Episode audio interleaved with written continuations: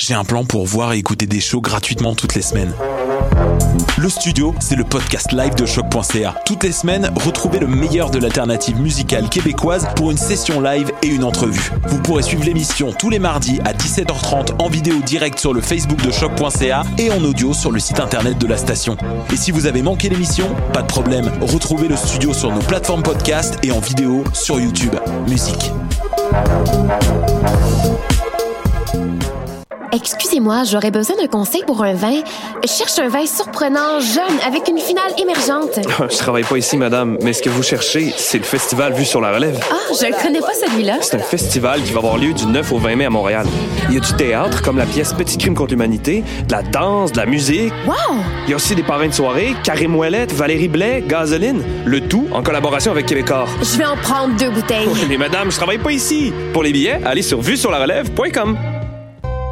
Pour faire le plein de nouveautés musicales, c'est au Francouverte que ça se passe. Du 20 février au 8 mai, réservez vos lundis pour découvrir les 21 participants de la cuvée de la 21e édition du concours vitrine de toutes les musiques. Sur scène, trois artistes ou formations par soirée, en plus d'un invité surprise. Pour tout savoir sur la programmation, visitez francouverte.com. Cette année, quels seront vos coups de cœur musicaux? Les Francouvertes, une présentation de Sirius XM.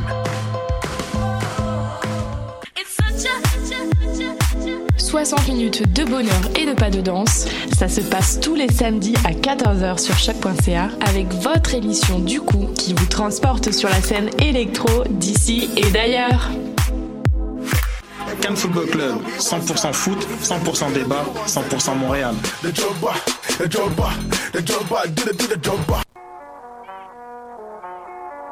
What a day? Et c'est Robert Nelson de À la claire ensemble sur les ondes de choc.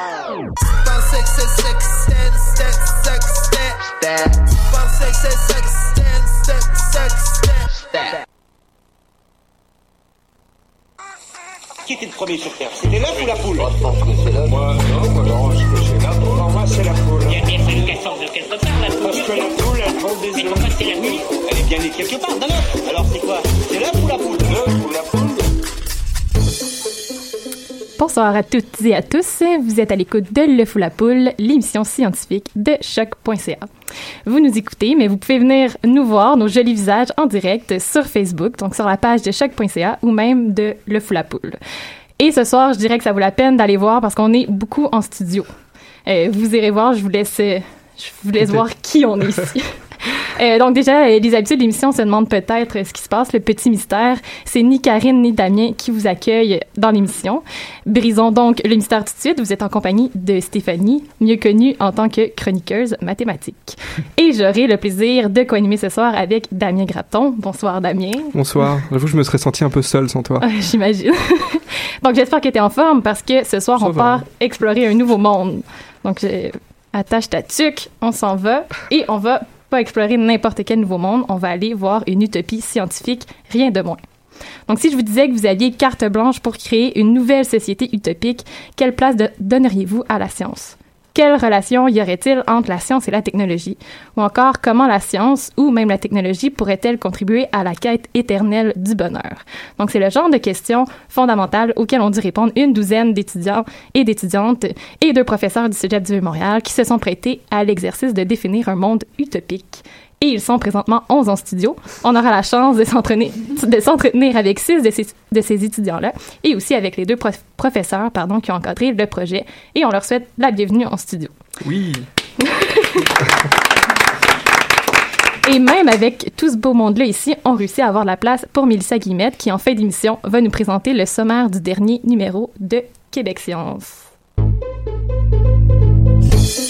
Mais avant de commencer à explorer cette utopie scientifique, on commence avec toi Marion pour ta chronique d'actualité des sciences. Et oui, bonjour tout le monde.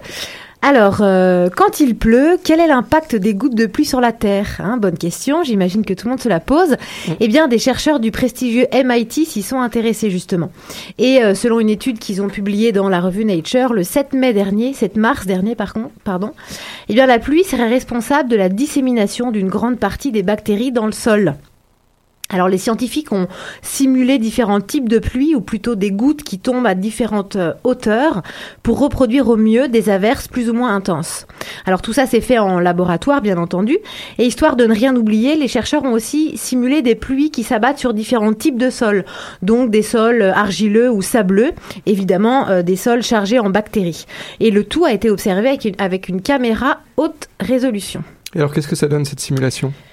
Eh bien, une fois que les gouttes tombent au sol, les images montrent que chacune rebondit à la manière d'un aérosol en se brisant en une multitude de gouttelettes qui se dispersent. Alors, au-delà d'être vraiment beau à voir, je vous encourage d'ailleurs, chers auditeurs, à aller voir les images parce que c'est vraiment somptueux.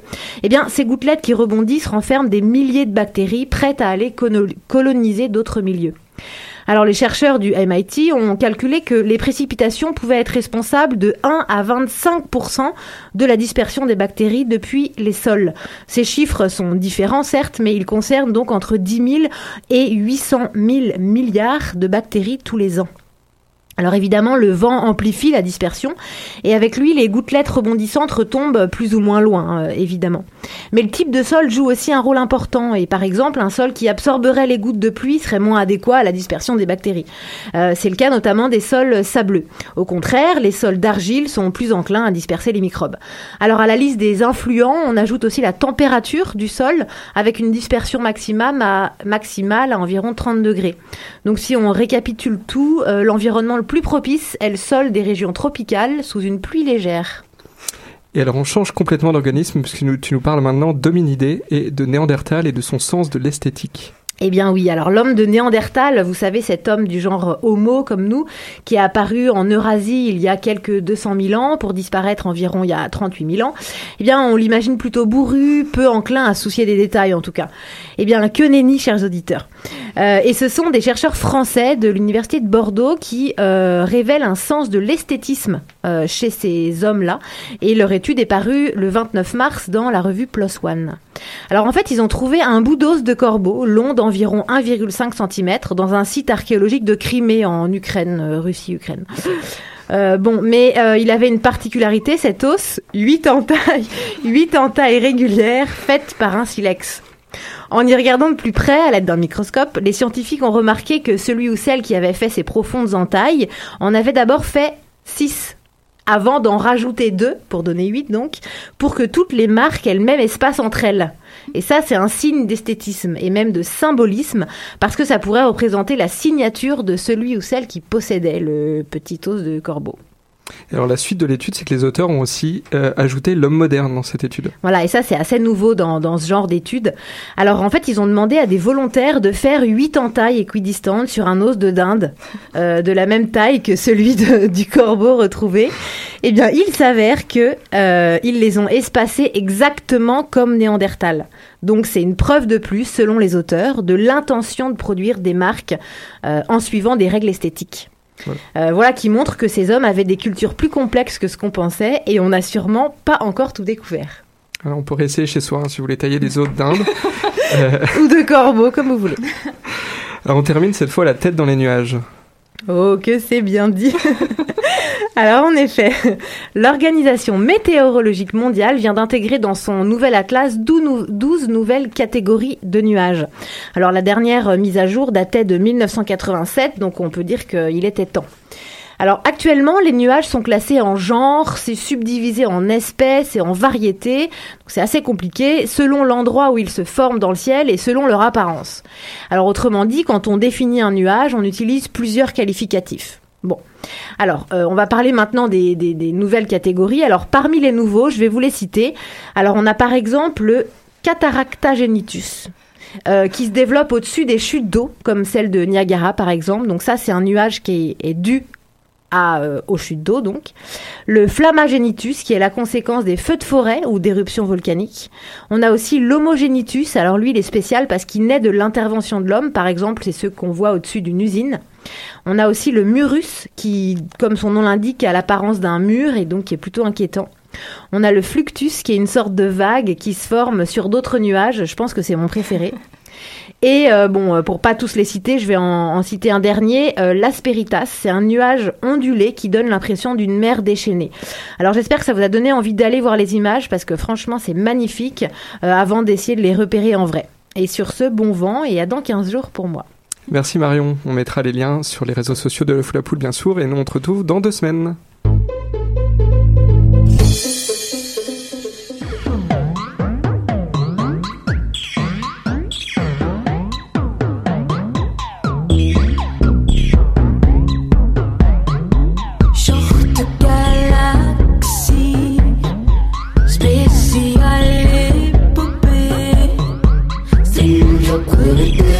el amor entero. Si yo pudiera, te lo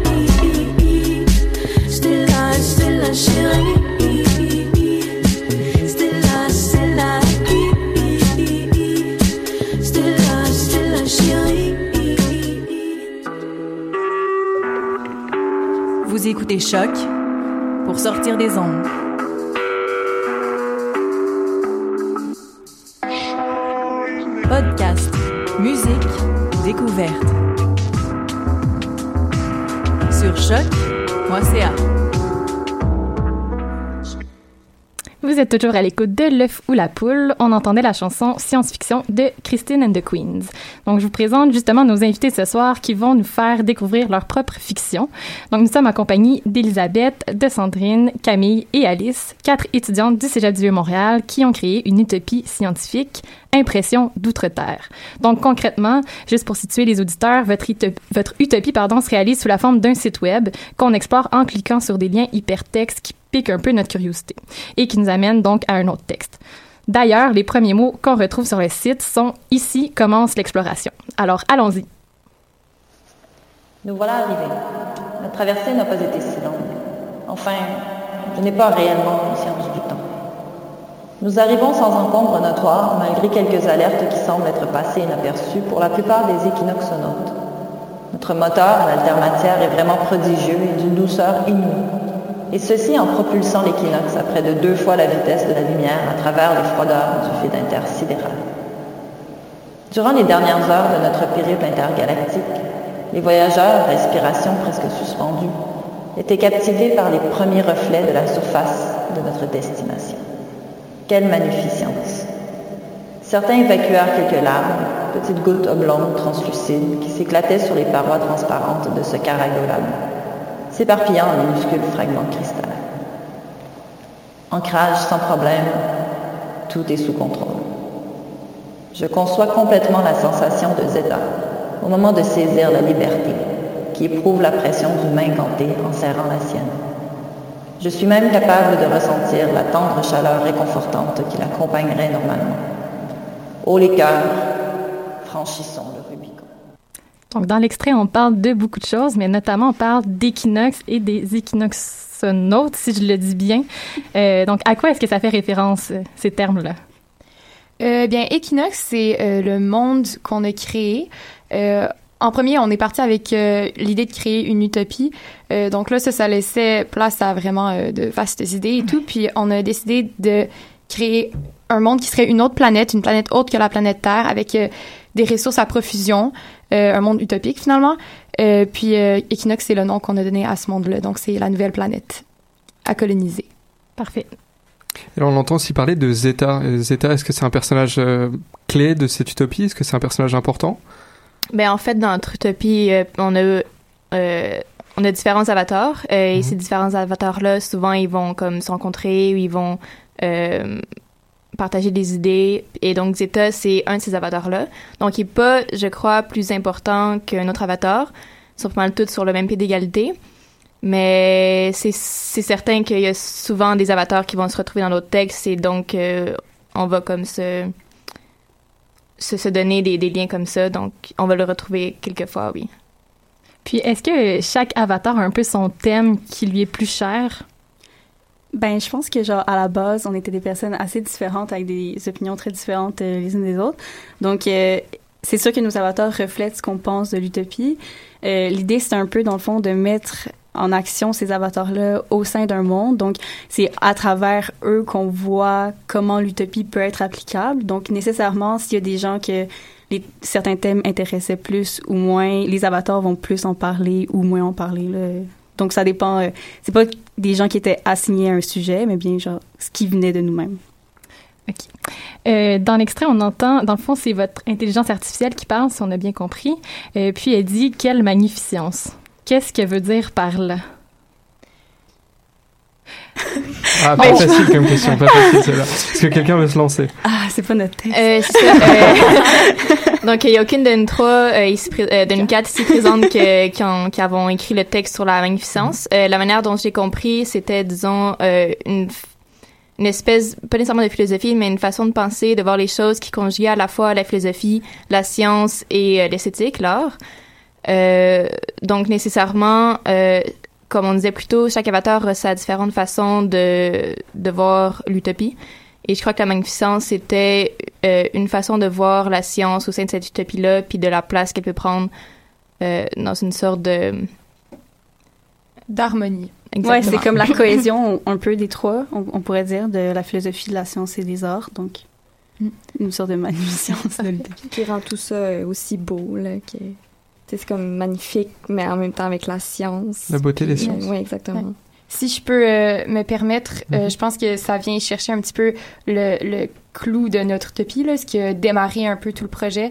Euh, c'est dans notre monde euh, où la technologie est euh, en effervescence, où euh, les sciences prennent une place qui peut être un peu controversée.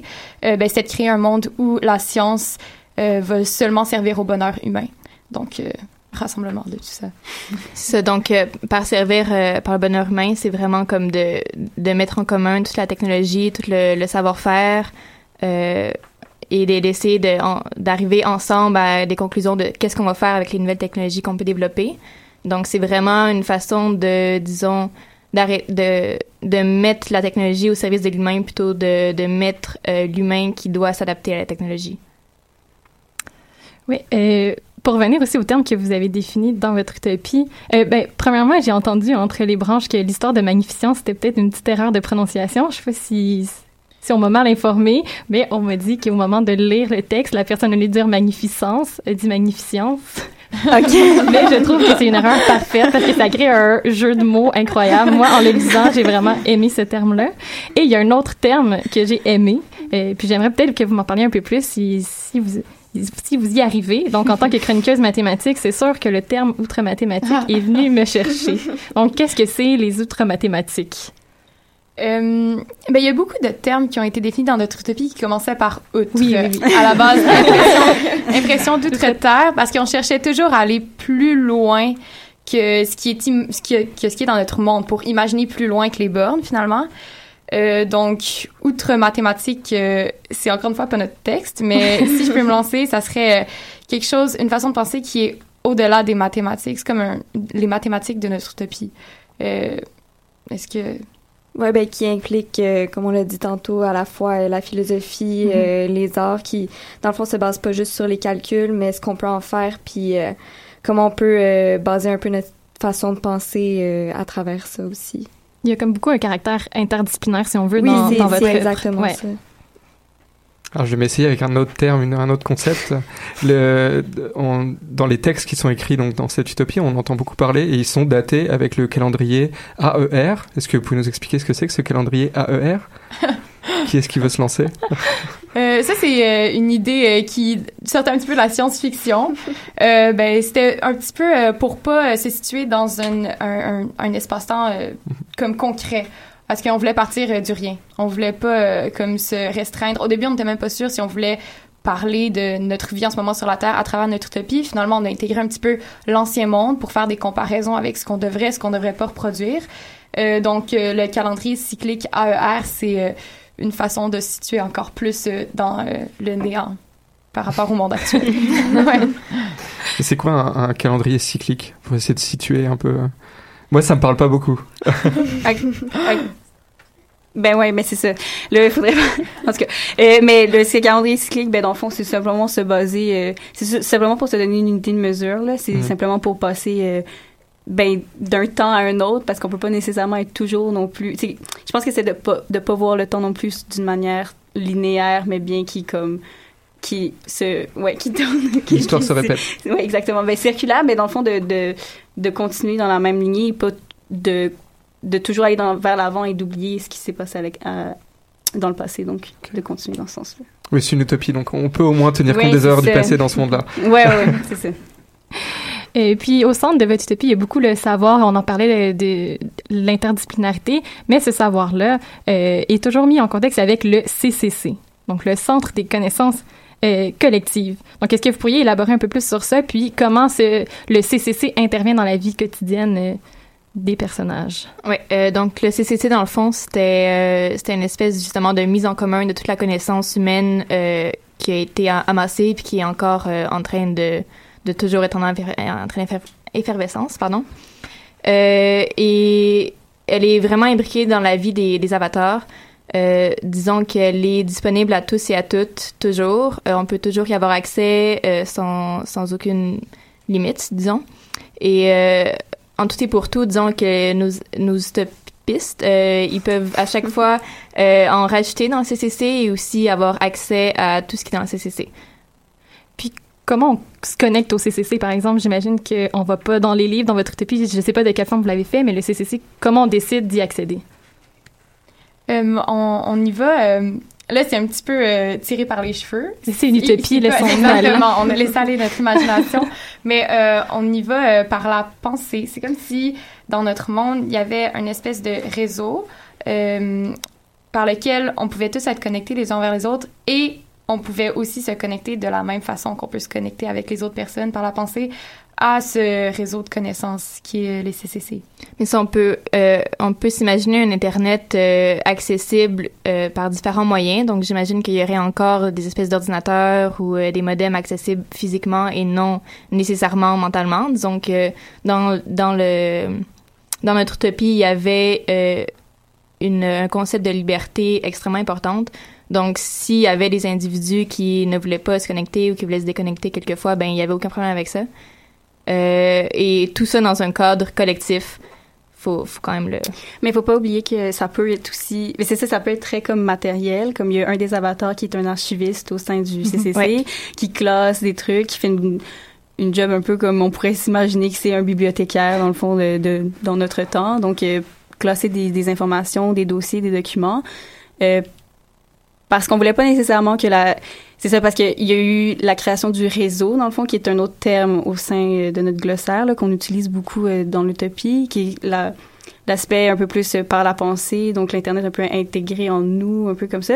Mais il y avait il y avait des débats au sein de notre propre groupe euh, par rapport à ça. donc on a voulu garder aussi l'aspect de comme de, de un peu plus matériel de la chose. Donc euh, Ouais, donc disons une espèce de cohabitation Mhm. entre euh, différentes, euh, entre différents états de pensée, en différentes manières d'être. Alors justement, vous avez parlé de liberté de, de débat entre vous. Est-ce qu'il y a, est-ce qu'il y a le- l'avatar poussière à cette table ce soir? Euh, malheureusement, non. Non, hein. Même pas ce soir dans le public? Euh. Elle est dans le public. Ah, ok. Parce qu'il y, a le- il y, a il y avait un article, donc enfin un texte sur la, sexualité. Oui. Et euh, on se demandait c'est quoi une sexualité utopique et est-ce que ça a généré beaucoup de débats euh, dans, parmi vous? Alors vous l'avez pas écrit ce texte-là, mais est-ce que, Mhm. est-ce que ça a généré beaucoup de mésententes ou est-ce que chacun a une vision propre de sa sexualité utopique? Euh, ben en fait, tu le dis, chacun a une vision propre Mhm. de sa sexualité. Euh, le, le cœur de la sexualité dans notre utopie, c'est la liberté. euh, donc, la libéralisation de la sexualité. Donc, Le euh, consentement. Le consentement, oui, avec le consentement. La libéra- la libéralisation, mais Exactement, mais c'est Mais exact. c'est- Ouais, c'est ça. Donc, c'est euh, de comme briser les tabous puis de pouvoir vivre sa sexualité à 100%. euh, de toute façon euh, imaginable avec le consentement comme seule limite. Euh, exactement. Est-ce que c'est le sujet qui aurait créé un plus gros débat dans vos réunions ou il y a des sujets qui ont... euh, Oui, on cherche, on cherche. Non, il y a eu- il y a eu d'autres des sujets qui- à plus de débats là On veut des noms. Ah, des noms. Ben, la mortalité. Ouais, le- la mort Ouais. Ouais. un ouais, plus sujet à débat que les autres, je pense, parce que c'est tellement euh, difficile de, tu sais, de la sexualité, c'est facile de se dire, dans le fond, on veut que ce soit euh, le consentement, la liberté pour tous et tout. Mais après ça, la mort, quand c'est tellement et individuel, mais tellement communautaire en même temps que c'est vraiment difficile d'arriver à un point d'entente euh, par rapport à ça. Donc, euh, Mhm. ouais, la mort, ça a causé euh, des discussions. Parce que on a, avec le développement des technologies et tout ça, on a imaginé une façon euh, dont les humains pourraient ne pas mourir d'une mort naturelle parce que toutes les maladies auraient été euh, guéries euh, puis euh, prévenues génétiquement. Euh, donc l'éradication des maladies comme préviendrait cette mort-là. Euh, et donc les humains décideraient de s'enlever la vie quand ils sentiraient qu'ils ont fait leur temps, si on peut le dire comme ça. Euh, mais là, c'est à savoir est-ce que c'est un peu trop utopique de penser comme ça? Est-ce que Ou est-ce que c'est même utopique de penser Ouais, comme ça? Parce c'est que peut-être que ce l'est pas, peut-être que dans le fond, peut-être qu'on pourrait avoir cette technologie-là et ne pas l'utiliser, tout simplement, de décider de de pas avoir ce- cette espèce de pouvoir-là. Comme par exemple, on a un avatar euh, qui est autour de la table avec nous, qui était qui a une maladie comme incurable, puis elle participe à une discussion, puis à un débat et tout. Donc c'est ça qui est important de voir que vraiment comme dans le fond, la, la science au sein de l'utopie, c'est beaucoup, c'est servir au bonheur, comme on l'a dit, mais c'est aussi de savoir c'est quand qu'on doit l'utiliser ou quoi, quand on doit pas l'utiliser, qu'on peut avoir des connaissances, mais avoir la- le sens critique de se dire, dans le fond, est-ce qu'on veut l'utiliser ou pas, ou et faire des débats par rapport à ça. Être très, très lucide Ouais. par rapport aux nouvelles technologies. Ben, ça a dû générer beaucoup de débats intéressants au sein de votre groupe. Euh, je Alors- sais pas si on avait autre chose à vous demander. Oui, peut-être une dernière question avant la, avant la pause. euh, Non, bah non, finalement, Non, c'est bon. C'est bon, on est correct? Ouais, on est correct. Et ben, on va faire une petite pause. On se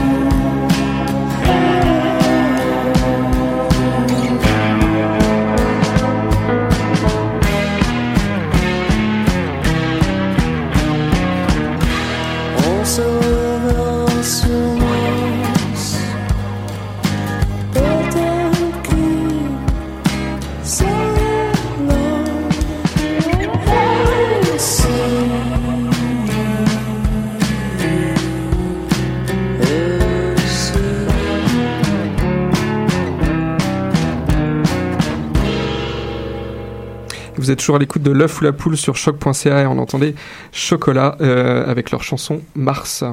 Et donc cette fois on a, ch- on a fait les chaises musicales, on a changé d'invité autour de la table. On se retrouve donc avec Martin, Florentine et les deux professeurs qui sont à l'initiative de ce projet d'utopie euh, au Cégep du Vieux-Montréal. Cédric euh, Lamat et Rémi, j'ai oublié. Laroche. Laroche. Merci Stéphanie.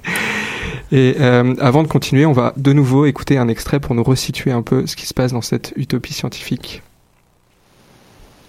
Tout le monde dort à présent, ou presque.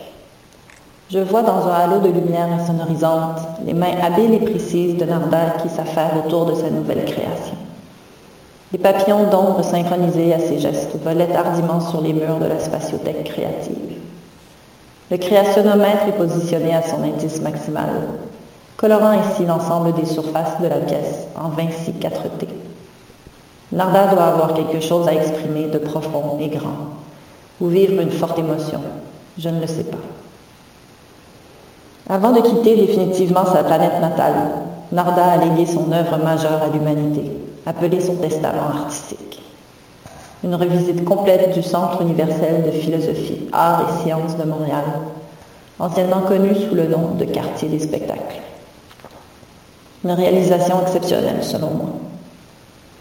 C'est même dans ce complexe interdisciplinaire qu'a été fondé le premier jardin de promenade conceptuelle que Zeta apprécie tant. L'esquisse d'un sourire s'empare du Donc, dans l'extrait, on entend encore une fois que la science est utilisée pour, bon, dans cet exemple précis-là, pour créer les meilleures conditions pour une création artistique.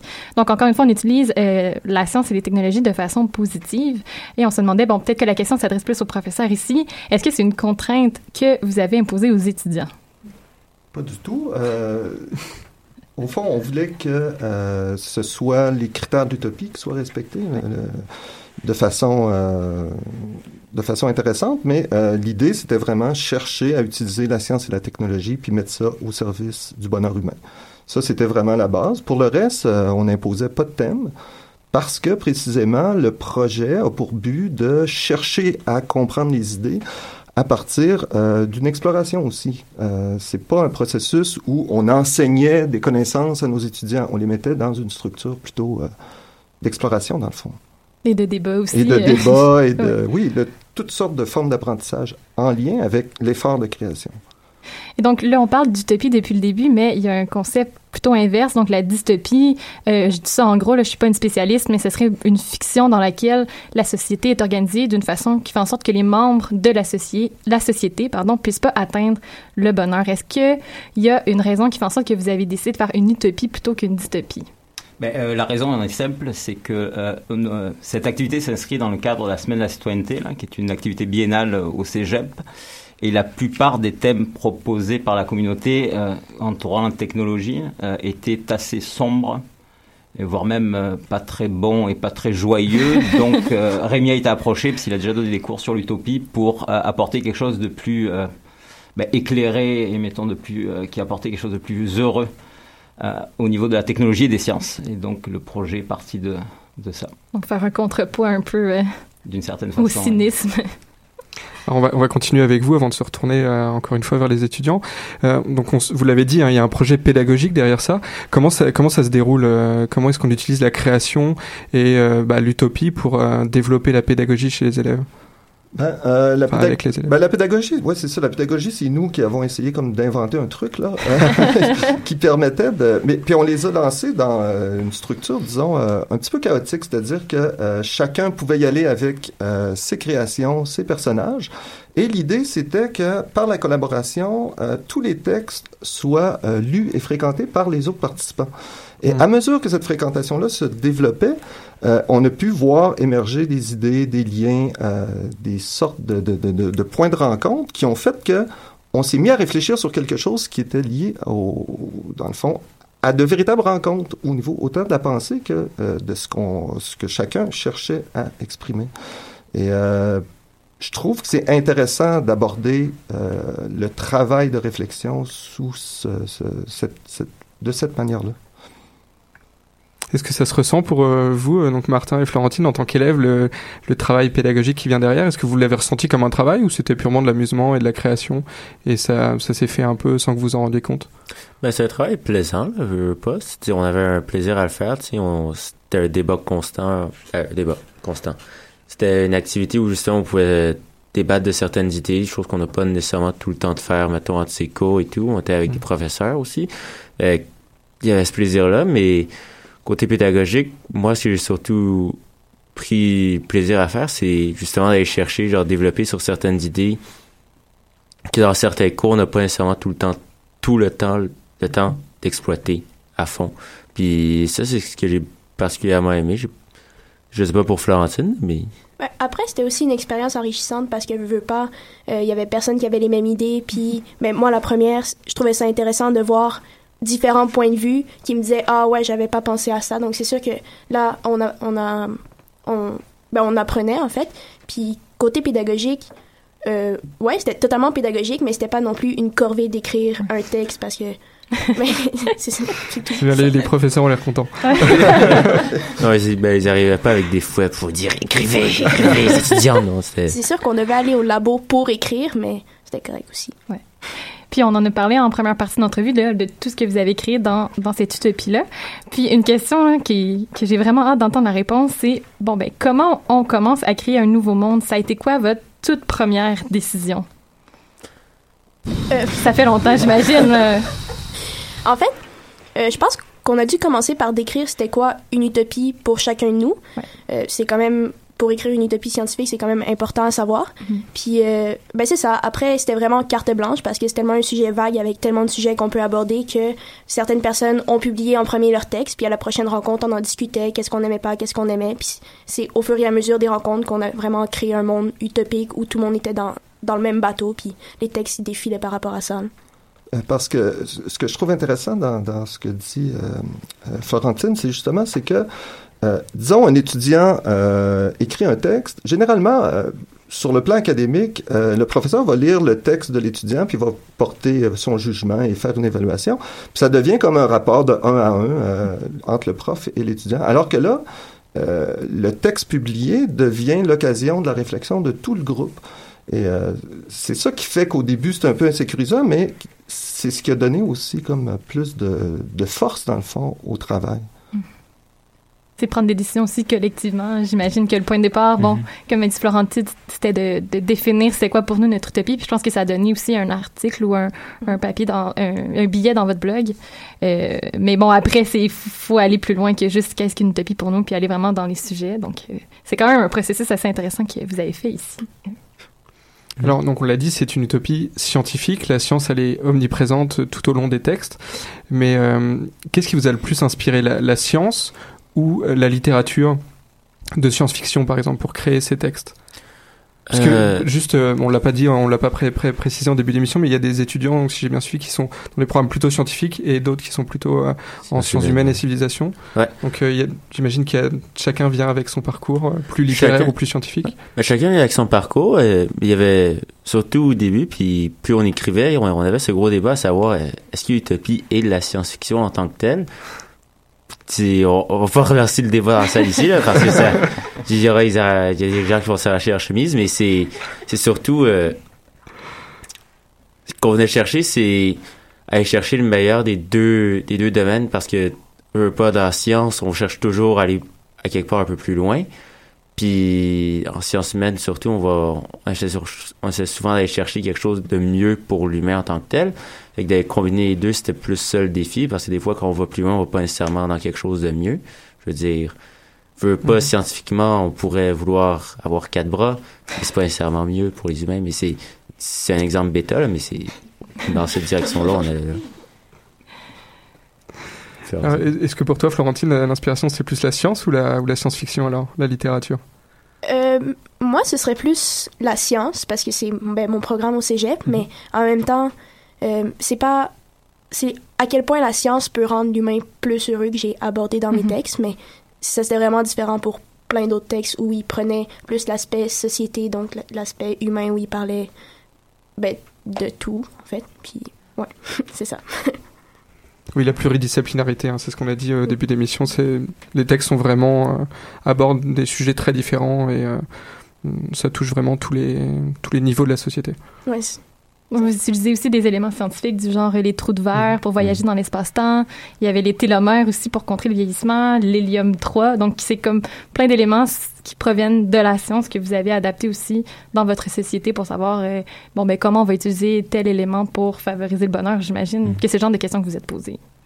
Oui. J'imagine. Bon, j'étais pas dans... Il y avait une des blogueuses qui avait apporté, euh, qui soulevait l'idée de, à partir du principe d'une salamandre, je crois que c'est la salamandre, La salamandre maculée, maculée, ouais, je crois. qui pouvait produire de la photosynthèse, puis pour justement trouver une autre source d'énergie que ce qu'elle consommait chimiquement, mais Ah ouais, c'était- réduire en une esclavage les salamandres. ouais, pour réduire l'esclavage des salamandres. C'est pour- utopique. C'est utopique. L'esclavage des salamandres, nouvelle utopie. Et bon, pour lancer un peu le projet, on aimerait savoir c'est quoi Oui. la suite de ce projet-là. Est-ce qu'il va se terminer un jour? Parce que, bon, on l'a pas précisé, mais euh, vous- on peut aller commenter. Donc, vous pouvez commenter entre vous vos textes, mais les membres extérieurs aussi peuvent aller faire ça. À quel moment ça se termine, cette histoire? Mais de préférence jamais. Mettons cette semaine, l'idée c'est euh, que les gens aillent sur le site dont vous partagerez le- l'adresse et que euh, ils lisent l'ensemble des textes si possible, fassent des commentaires avisés, que nous après on, bah, tous les étudiants tiennent compte de ces commentaires-là peut-être pour retravailler l'utopie, la préciser, mettons l'amener plus loin. Alors c'est sûr que dans les idées les plus folles, on aimerait peut-être essayer d'avoir une sorte de publication de ça, euh, peut-être à courte échelle ou à mettons un livre qui serait traduit dans 150 langues. quelque, chose, quelque chose qui reste modeste. Oui, on est, on est beaucoup dans la modestie, on est dans l'utopie. Euh, c'est sûr qu'avec Rémi, à plus court terme, on s'est dit que peut-être on pourrait essayer de prolonger le projet avec d'autres étudiants euh, les années subséquentes, parce que, mettons, ces étudiants-là, à un moment, prendront leur avol peut-être vers l'UQAM ou peut-être ailleurs.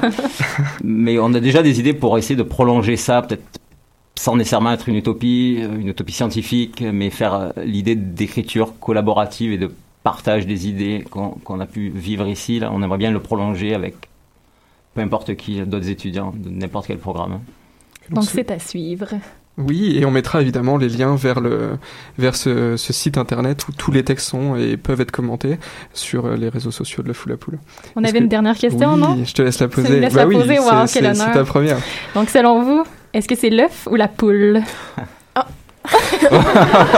Bah, c'est ça où nous expliquer en 30 secondes les trous de verre. On va prendre l'œuf ou la poule. Donc, euh, moi, je dirais l'œuf. Est-ce que ça crée un débat dans votre groupe? pourrait, oui. Ouais. Ouais, Est-ce qu'on peut imaginer un article là-dessus d'ici la fin de la semaine? Oh, on va le mettre en commentaire. Oui, bien sûr. Bon bah merci beaucoup à tous d'être venus euh, répondre à nos questions ou être présents ici et assister à l'émission. Et puis bah bonne chance pour la suite de ce projet. Merci et à longue vie à Equinox euh, 0627. Merci beaucoup. Merci à vous.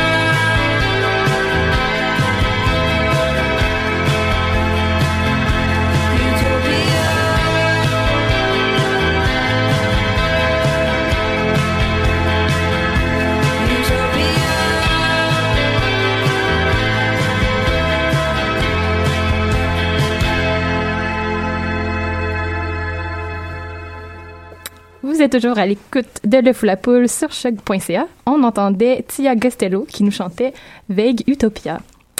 Et on reçoit maintenant Mélissa Guillemette, journaliste au magazine Québec Science. Donc, qu'est-ce que vous avez de bon dans votre numéro d'avril-mai? Il est tout chaud, il vient juste de sortir. Euh, alors, euh, ben, ce mois-ci, notre journaliste Marine Cornu, euh, que vous recevez régulièrement ici aussi, vous propose un dossier super intéressant sur les dinosaures. Si je vous dis dino, à quoi est-ce que vous pensez? Mais là, j'ai vu, fait que je, pense- à, à Jurassic Park personnellement. Ah bon? ah ouais, ou à Dino euh, dans euh, les Flintstones. Ah, oui, pas mal. Un classique, un autre classique. Dans tous les cas, pas mal. Tout le monde imagine un- une espèce de gros reptile verdâtre euh, slash brunâtre, euh, un peu terrifiant. Mais euh, les scientifiques, ben, à part dans le cas de Dino, c'est pierre à feu. Euh, et, et la réalité, c'est que les scientifiques réalisent de plus en plus que le portrait est beaucoup plus diversifié que ça. Moi, je parlais de Jurassic Park parce que je pensais justement qu'on avait tout appris euh, dans ce film-là. non, en fait, le film pourrait être mis à jour pratiquement toutes les années. Euh, il y a un essor incroyable en ce moment dans la recherche en pa- paléontologie euh, concernant ces grands disparus. Puis cet essor, en fait, est en partie dû au, au super film de Steven Spielberg. Apparemment, il a attiré dans la discipline un paquet de, jeunes qui, ont voulu faire des recherches. Euh, juste pour vous donner une idée, en 2016, on a découvert une quarantaine de nouvelles espèces grâce aux derniers fossiles qu'on a trouvés. Et euh, pour le moment, on connaît à peu près 1500 euh, espèces différentes, mais on estime qu'il pourrait y en avoir des dizaines, voire des centaines de milliers. Il faut rappeler qu'ils ont été là pendant des millions d'années, donc il y en a eu de toutes les sortes. Et donc, c'est quoi la différence entre l'image qu'on s'en fait puis leur apparence réelle? Ben, premièrement, sur le plan de la taille, on réalise qu'il y en avait des minuscules comme il y en avait des géants, donc c'est super diversifié, alors qu'avant, on, s'imaginait qu'ils étaient surtout grands.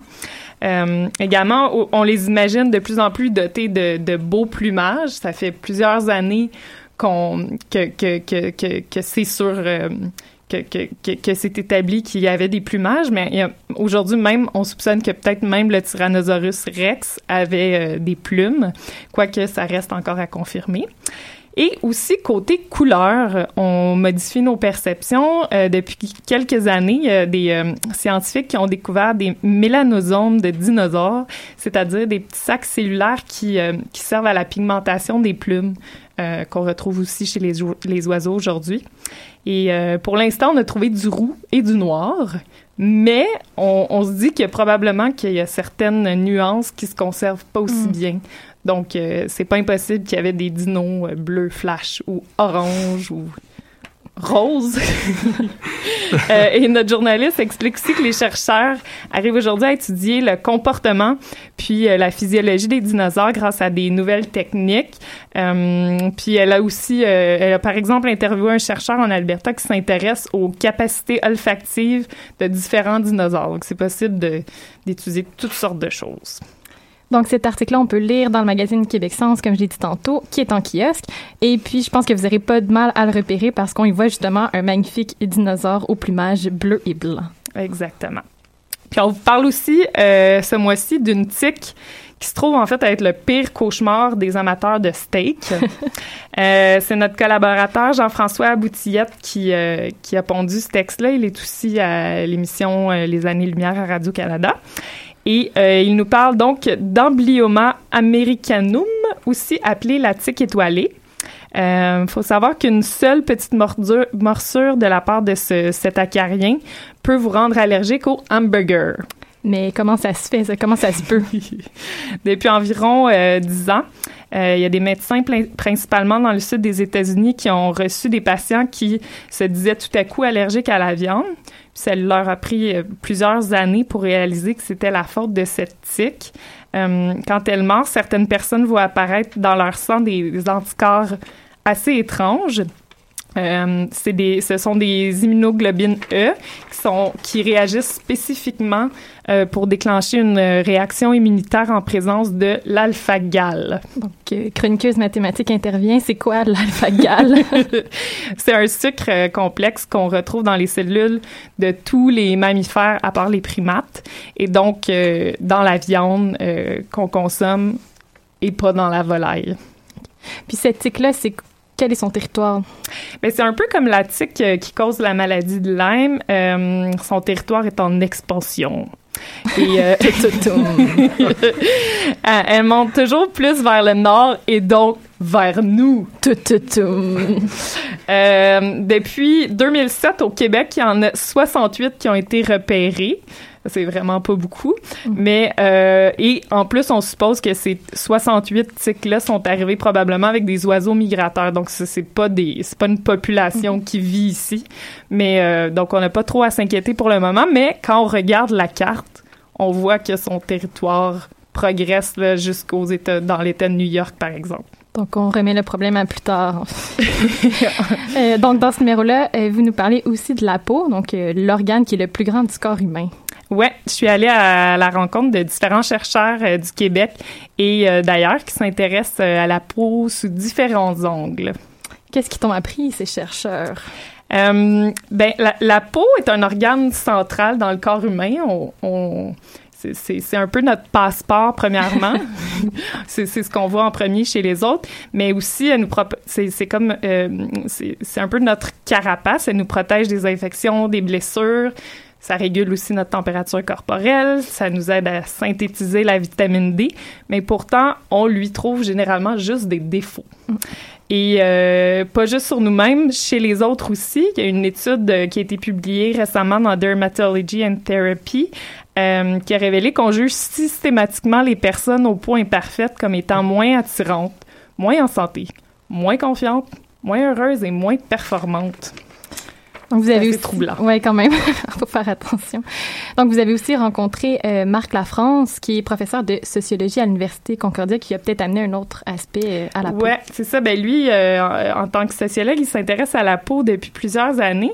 Puis là, il, il, il- il mène un projet de recherche présentement auprès d'adultes qui ont de l'acné, puis il réalise que ces personnes sont victimes de discrimination sur le marché du travail, qu'elles vivent aussi beaucoup de difficultés sur le plan amoureux, euh, parce que toute leur vie devient modulée par la présence d'acné sur leur corps. Donc, euh, la, la- la relation qu'on a avec la peau peut vraiment, avec notre peau, a une influence sur notre vie.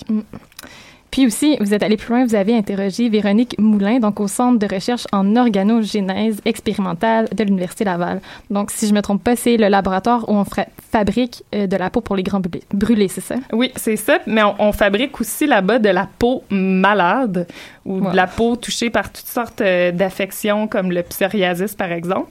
Euh, puis tout ça, c'est dans un but de mieux comprendre euh, toutes ces maladies-là parce que encore aujourd'hui, en 2017, il y a plein de maladies dont on ne comprend pas encore la, la, la- qu'est-ce qui les cause, en fait, comme euh, c'est le cas pour l'acné, la rosacée, le vitiligo. La- notre compréhension n'est pas encore complète de tout ce qui est en jeu. Euh, le vitiligo, par ailleurs, pour ceux qui ne savent pas dans la salle, c'est la maladie dont souffrait Michael Jackson et qui lui a fait perdre sa pigmentation. Ben, merci beaucoup. Donc, nos auditeurs vont aussi pouvoir en savoir plus sur l'effet des perturbateurs endocriniens sur la santé dans ce numéro-là, je rappelle, d'avril-mai du magazine Québec Science. Et il y a aussi un article qui se penche sur la possibilité d'utiliser l'ADN pour archiver des documents plutôt que sur une clé USB. Ça m'éviterait de perdre mes propres documents. Donc, merci, Mélissa. ben, faut quand même pas perdre les fragments d'ADN. Merci beaucoup. À bientôt. Il ne nous reste plus qu'à remercier euh, nos invités euh, et puis à te remercier toi. Ça fait plaisir. Merci Stéphanie. Donc, on remercie euh, Rémi Laroche, Cédric Lamotte, les professeurs qui ont encadré le projet de l'Utopie. Évidemment, tous les étudiants qui sont venus ici, qui ont parlé avec nous et qui ont assisté à l'émission. On remercie euh, Marion qui a fait sa chronique actualité en début d'émission, Mélissa à qui on vient juste de parler, à la technique il y a Lou et Nadia et Anaïs aussi aux illustrations. Donc, on vous rappelle, vous pouvez nous suivre sur les réseaux sociaux, Facebook, Twitter et on va vous partager le site vers l'Utopie euh, dont on a parlé aujourd'hui. Et on se retrouve la semaine On se prochaine. retrouve la semaine prochaine. Merci à tous. Qui était le premier sur Terre? C'était l'œuf ou la poule? Moi, non, moi, non, c'est la poule. Pour moi, c'est la poule. Il y a bien fallu qu'elle sorte de quelque part, la poule. Parce que la poule, elle prend des œufs. Mais pourquoi c'est la nuit Elle est bien née quelque part, d'un œuf. Alors c'est quoi? C'est l'œuf ou la poule?